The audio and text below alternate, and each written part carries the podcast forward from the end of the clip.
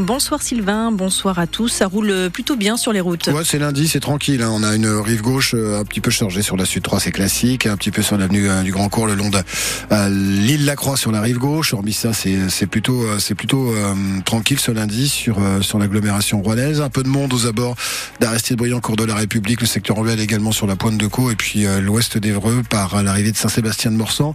Hormis ça, ça ça passe quand même pas mal. Et la météo demain, ce sera gris et humide. Ouais, c'est ça, c'est l'humidité qui, euh, qui reprend le dessus après le, petit coup de froid de ce week-end et le soleil.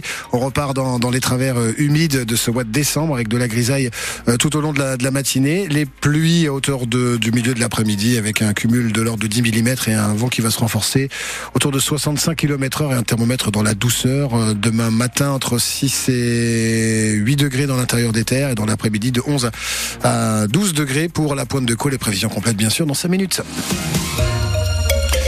14 parlementaires doivent maintenant débattre, négocier, se mettre d'accord. La commission mixte paritaire se réunit en ce moment pour discuter du projet de loi immigration rejeté par les députés la semaine dernière à l'Assemblée nationale. Une commission composée de sept députés et sept sénateurs de différents partis politiques qui doivent donc essayer de trouver un compromis. C'est en tout cas le but affiché par l'un de ses membres, le sénateur Renaissance de l'Orne, le Normand Olivier Bitz. Nous touchons à la vie des, des gens, aux personnes étrangères qui veulent rejoindre notre pays et c'est à notre pays, évidemment, à la France, de décider qui elle souhaite avoir sur son territoire national et qui elle ne souhaite pas avoir. Pour l'instant, nous sommes en, négociation. C'est un, un, débat que nous allons avoir. Après, dans mon histoire, moi je suis d'abord un centriste, un qui s'adapte avec pragmatisme aux réalités de notre pays. Et les réalités de notre pays en matière migratoire ont évolué ces dernières années avec effectivement euh, un flux important de personnes qui sollicitent euh, la France pour être accueillis au titre de l'asile, alors même que ces personnes ne sont pas forcément menacées dans leur pays euh, d'origine. Donc nous avons une situation nouvelle à laquelle il faut s'adapter avec euh, pragmatisme, mais aussi, euh, vous l'avez dit, avec humanité. Nous ferons tout pour qu'il y ait un texte qui puisse être adopté, moi je constate une volonté d'avancer de la part des LR au sein de la majorité présidentielle. Nous avons la volonté d'arriver à un texte, donc moi j'ai bon espoir. Une interview à retrouver sur notre site internet francebleu.fr. Nous sommes plus près d'un accord que d'un désaccord, affirmé ce matin le ministre de l'Intérieur Gérald Darmanin. Elle a facilité l'exécution des crimes de Michel Fourniret. Les mots du ministère public au procès de Monique Olivier, l'ex-épouse du violeur et tueur en série. L'avocat général a requis contre elle la réclusion criminelle à perpétuité assortie d'une peine de sûreté de 22 ans.